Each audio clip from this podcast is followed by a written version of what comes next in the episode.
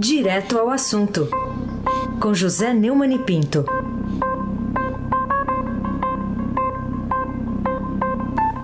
Oi, Neumani, bom dia. Bom dia, Heisen Abac, o craque. Bom dia, Carolina Ercolim. Tintim por tintim. Fala, Neumani. Bom dia, Almirante Nelson e o seu pedalinho. Bom dia, Frânio Vanderlei. Bom dia, Diego Henrique de Carvalho. Bom dia, Clã Bonfim, Emanuel Alice Isadora. Bom dia, ouvinte, ou melhor ouvinte, da Rádio Eldorado 107,3 FM. Aí sem abaqui, o craque. Bom, vamos começar então com o tema do dia, o Bebiano, demitido da Secretaria-Geral da Presidência da República após o embate com o filho de 02 de Bolsonaro, o Carlos Bolsonaro, e acusações aí de ser mentiroso. De... Você quer falar de um tipo de peixe, é isso, Neumani? É, traíra, né? É? É um peixe da minha infância, no açude da areia, lá no Rio do Peixe, onde eu nasci. Se comia curimatã e traíra, né? Se pescava pra gente comer. Vamos ouvir o, o porta-voz, o, o general Rego Barros, falando sobre a demissão? Presidente da República Jair Messias Bolsonaro decidiu exonerar, nesta data, no cargo de ministro da Secretaria-Geral da Presidência da República, o senhor Gustavo Bebiano Rocha. Senhor presidente da República agradece sua dedicação à frente da pasta e deseja sucesso na nova caminhada. O governo Bolsonaro ainda não definiu uma linguagem. Né? O porta-voz fala é, em, em termos altamente formais e o presidente se comporta da forma mais informal, né? É, embora que eu acho que o, o, o não tenha muita queixa de usar camisa falsa do Palmeiras, chinelo de dedo, essas coisas, mas uma coisa contradiz a outra. Nós pegamos a, a, a sonora já meio andando, na verdade ele começa, Sua Excelência, o Presidente da República, né? Jair Messias Bolsonaro. É, mas eu acho que esse contraste entre a imagem relaxada e, o, e, e, e a comunicação formal, até que não é uma coisa problemática. O que eu acho mais problemático, é, duas coisas eu acho muito problemáticas. A primeira de, de, tudo, é, de todas é que o Bolsonaro ficou claro nessa crise que em momento nenhum o Bolsonaro ouviu alguém a não ser o filho 02, né? o Carlos Bolsonaro. Ninguém mais. É, no início da crise ele estava no hospital, se negava a conversar com todo mundo e foi ali que foi resolvido tudo.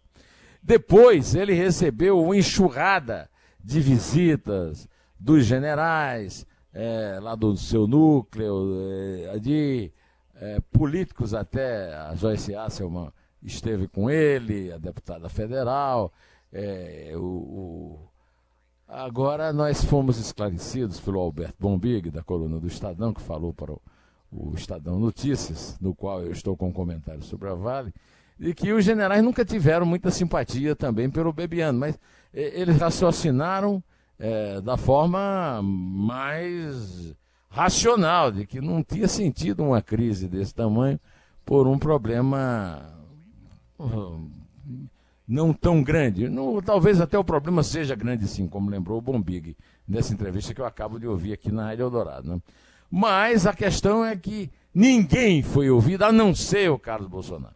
E hoje o, o, Estadão é, publica é, que o Carlos Bolsonaro mantém é, as pessoas que vieram com ele da Câmara Municipal do Rio, é, no, Palácio. Inclusive o, o, primo, que é sobrinho da mãe dele, o, o famoso Léo Índio, que está na foto que ilustra a reportagem, né?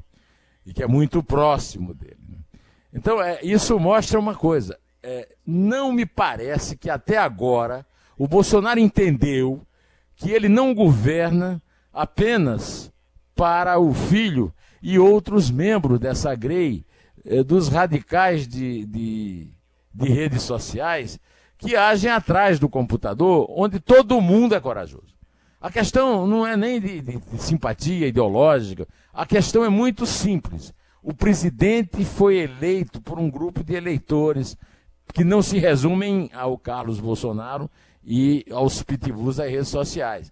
Há vários elementos da, do eleitorado que é, apoiaram a candidatura dele a favor da, do combate à corrupção e do combate ao desemprego, coisa que até agora não foi tocada pelo governo.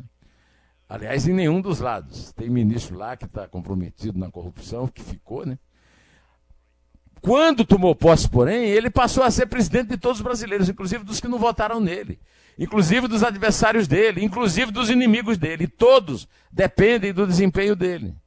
É, fica muito. O que é mais é, doloroso, digamos assim, dessa crise toda, é que ficamos à, disposição de um cérebro, no mínimo dois, talvez três, um triunvirato, né? o Léo Índio, o Carlos Bolsonaro e o Jair Bolsonaro, e os, os que estão fora desse círculo muito fechado, simplesmente estão é, entregues à própria sorte.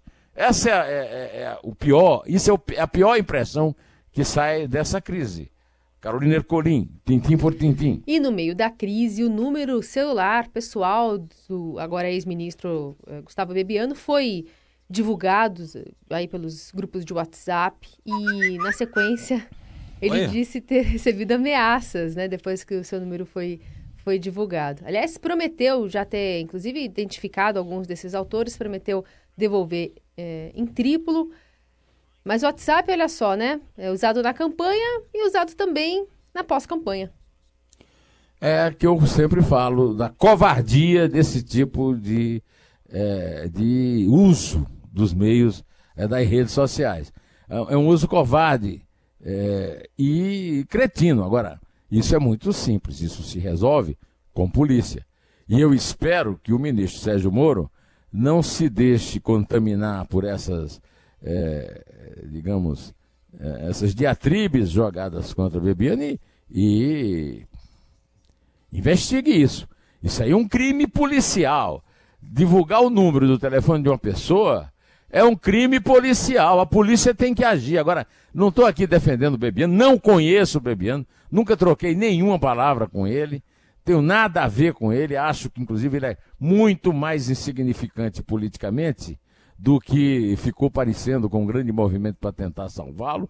Agora, eu, eu lembro o seguinte, que ele gerou uma crise política de proporções é, bastante é, grandes e isso mostra uma das fraquezas do governo Bolsonaro. Eu até concordo com o Bombig, que eu não conheço o general Floriano Pessoa também, ah, tenho experiência lá no Haiti. É um cargo que não tem grande relevância, podia ter sido extinto, é, pela, pelos que o, o, o Heisen citou aqui antes do comentário. Não, não, não, não fariam falta em, lugar, em, em governo nenhum. Mas, de qualquer maneira, já foi feita a substituição o, o, núcleo dos generais sai aparentemente fortalecido, porque na verdade o núcleo dos generais não foi ouvido durante a crise. E vamos em frente, que atrás vem gente, Raíssa Abac e o craque. Então vamos falar agora do vídeo, né? Bolsonaro que se despediu do Bebiano com elogios, um, teve até, segundo informações, convite aí para alguma embaixada lá na Europa, que o demitido recusou. É, só que não foi divulgado esse vídeo nas redes sociais aí do Bolsonaro, né, o, o, o Neumann? Até agora a gente está monitorando, não saiu. Pois é, não saiu no, no próprio tweet presidente, no Twitter do presidente, nem do, do seu filho manda-chuva, né? É, vamos ouvir o que ele disse? Comunico que desde a semana passada, diferentes pontos de vista sobre questões relevantes trouxeram a necessidade de uma reavaliação. Avalio que pode ter havido incompreensões e questões mal entendidas de parte a parte, não sendo adequado pré-julgamentos de qualquer natureza. Tenho que reconhecer a dedicação e comprometimento do senhor Gustavo Bebiano à frente da coordenação da campanha eleitoral em 2018. Seu trabalho foi importante para o nosso êxito Agradeço ao senhor Gustavo pelo esforço e empenho quando exerceu a direção nacional do PSL e continuo acreditando na sua seriedade e qualidade do seu trabalho. Reconheço também sua dedicação e esforço durante o período que esteve no governo. Bom, da, dessa lição aí, nós, eh, dessa, desse episódio, nós tiramos algumas lições. Primeiro é que o Bolsonaro não cumpre compromisso. Ele tinha um compromisso que ia divulgar isso. Ele fez um acordo com o Bebiano. Então o Bebiano também está liberado para aquilo que a, a Eliane Cantanhede fala na coluna dela no Estadão hoje. Né? Para, é, digamos, é, dar tiros aí contra a reputação, do jeito que atirar na reputação dele. A segunda coisa é que o Bolsonaro escorrega na mentira aí, né? Ele chamou o Bebiano de mentiroso. É, mentiroso é uma coisa, é, é dedicado e valoroso é outra completamente diferente. O que é que vale? O Bolsonaro que o chamou de mentiroso, juntamente com a voz do seu filho Carlos, que não foi metido nesse acordo e que não tinha nada a falar, e também não pôs o, o vídeo do pai para circular, ao contrário de outras platitudes que ele coloca para circular, né? Por exemplo, o Carlos Bolsonaro é, tuitou que essa moça que foi agredida no Rio poderia ter resolvido o caso dela se tivesse uma arma. É, isso aí seria uma incitação ao crime.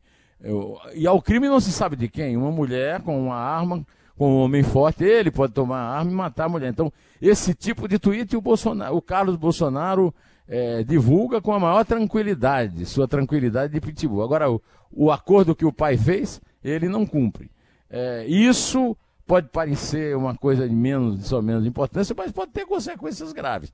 Tanto para a reputação da família, se é verdade que o Bebiano tem é, coisas a contar e vai contar, é, e se alguém também vai dar credibilidade a isso, e é que, que fica difícil você é, raciocinar politicamente em termos de um governo que não governa para todos, governa cada vez para menos, nem para o seu núcleo de, de, de íntimo, que se resumiu agora, sei lá quem é o Carlos Bolsonaro, talvez o Léo Índio a mais, quer dizer, um triunvirato, né? e, e que muito menos é, se comunica com todos, que é a obrigação constitucional jurada e confirmada no discurso de posse. Carolina Ercolim. Só, só, só, um detalhe que quando Fala. você estava falando, Neumann, coincidentemente, né, antes de você falar, eu abri aqui esse tweet do, do Carlos Bolsonaro e vi aqui, estava até comentando com a Carol sobre isso aqui. Se ela tivesse uma arma em casa, como ele está dizendo, provavelmente estivesse morta hoje a moça aí, né? Porque o cara ia pegar a arma dela naquelas condições. E isso é tweet que qualquer pessoa faça. Eu não estou falando que é o filho do presidente, que é o poderoso do momento. Isso é lá tweet que se faça um, incentivo, uma, uma pra, praticamente uma divulgação do crime como solução. Pelo amor de Deus, essa pessoa tem algum juízo. Carolina Ercolim.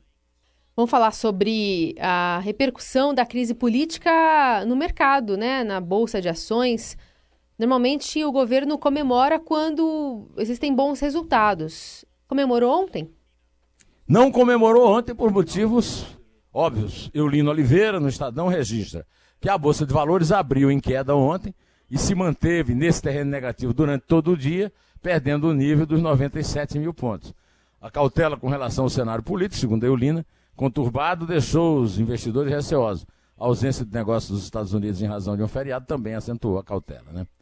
O Ibovespa fechou em baixa de 1,04%, aos 96.509,89 pontos nesta segunda-feira, 18, enquanto o dólar à vista subiu 0,79% ante o real, passando para 3,7344.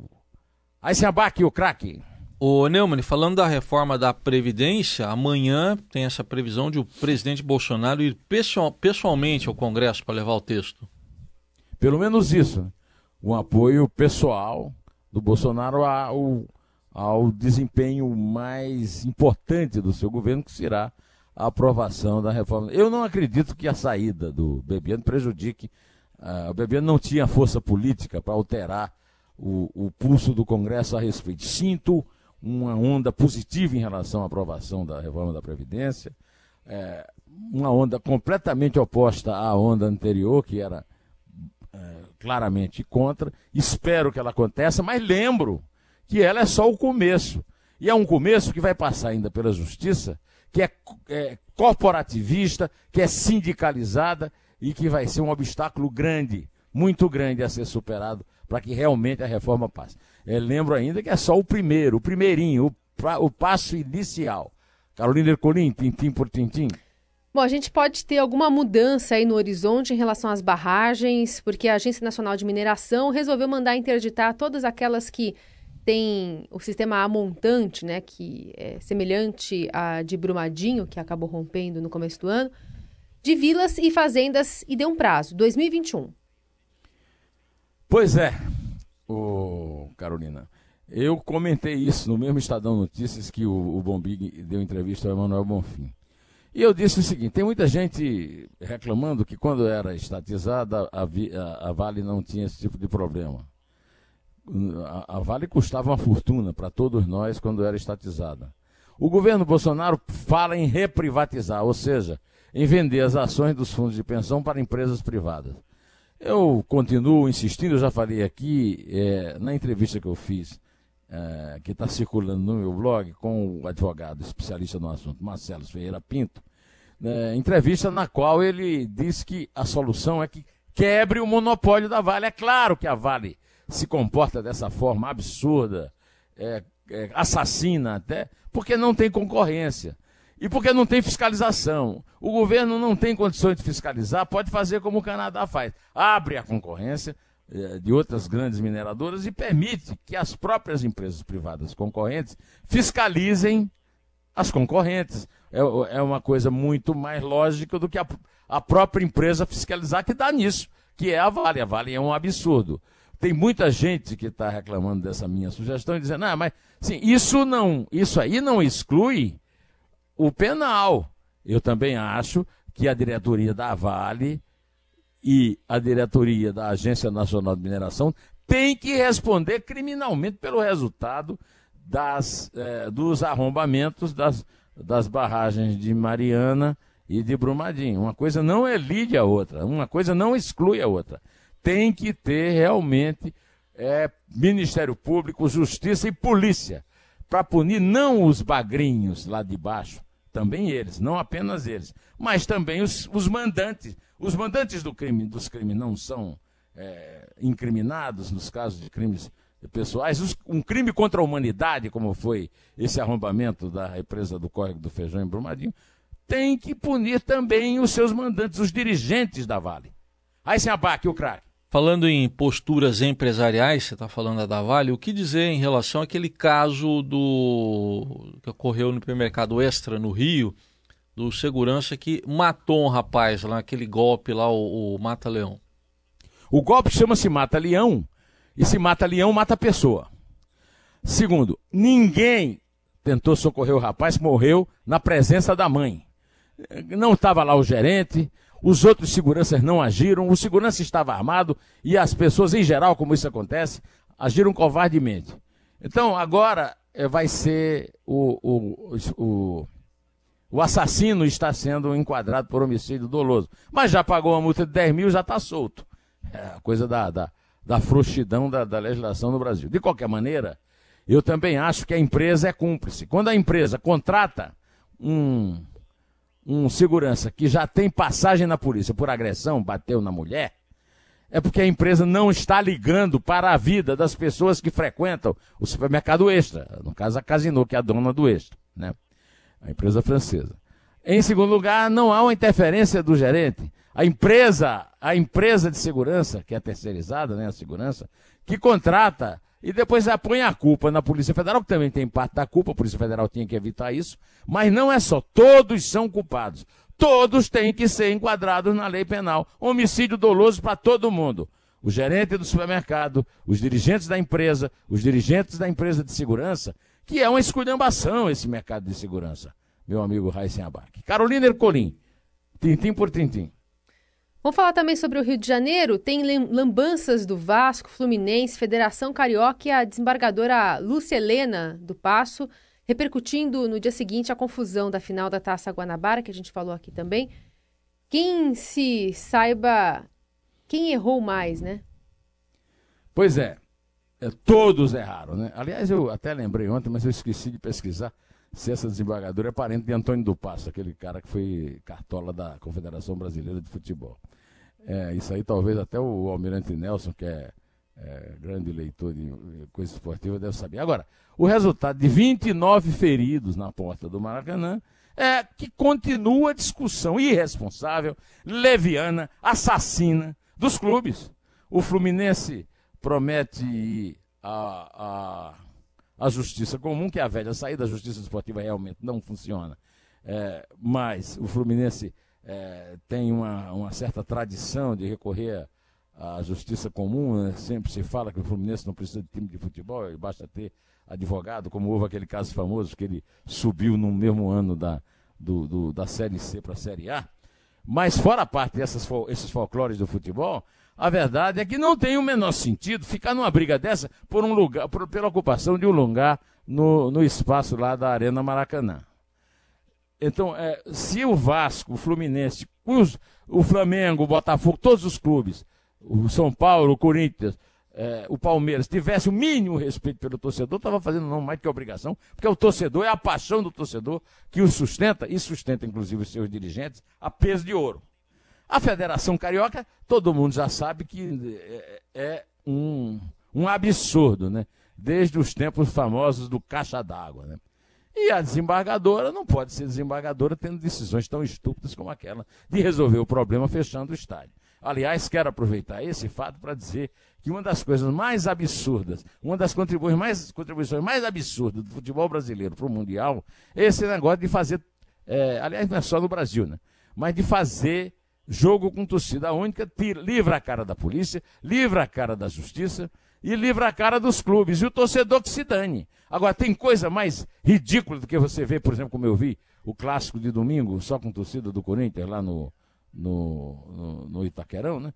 Ah, pelo amor de Deus um pouquinho de juízo não ia fazer bem a esse futebol é, e ao torcedor é que quem sai ferido da porta do estádio, onde tentava apenas se divertir.